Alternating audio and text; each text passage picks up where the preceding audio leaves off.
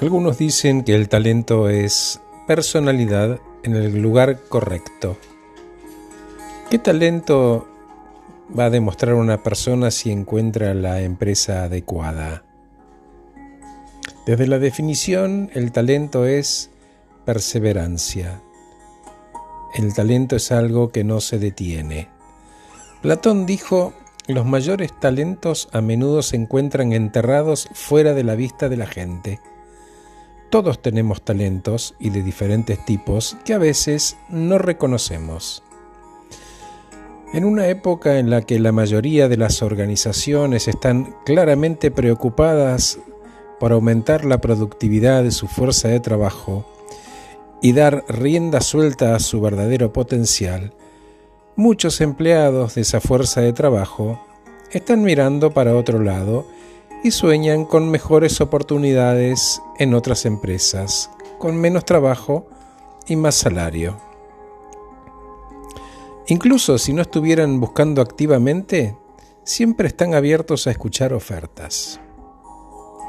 Una vez que esa persona, con ese talento, se fue y dejó la empresa, además del problema de la búsqueda en sí, hay un problema adicional para la compañía que los trabajadores contratados externamente siempre tienen una curva de aprendizaje para adaptarse a una nueva cultura de entre seis meses a un año. Su performance laboral durante los primeros tres años tiende a ser inferior a la de los empleados existentes. El talento, al igual que los talentosos, no son árboles, ni están plantados, y son libres de desplazarse.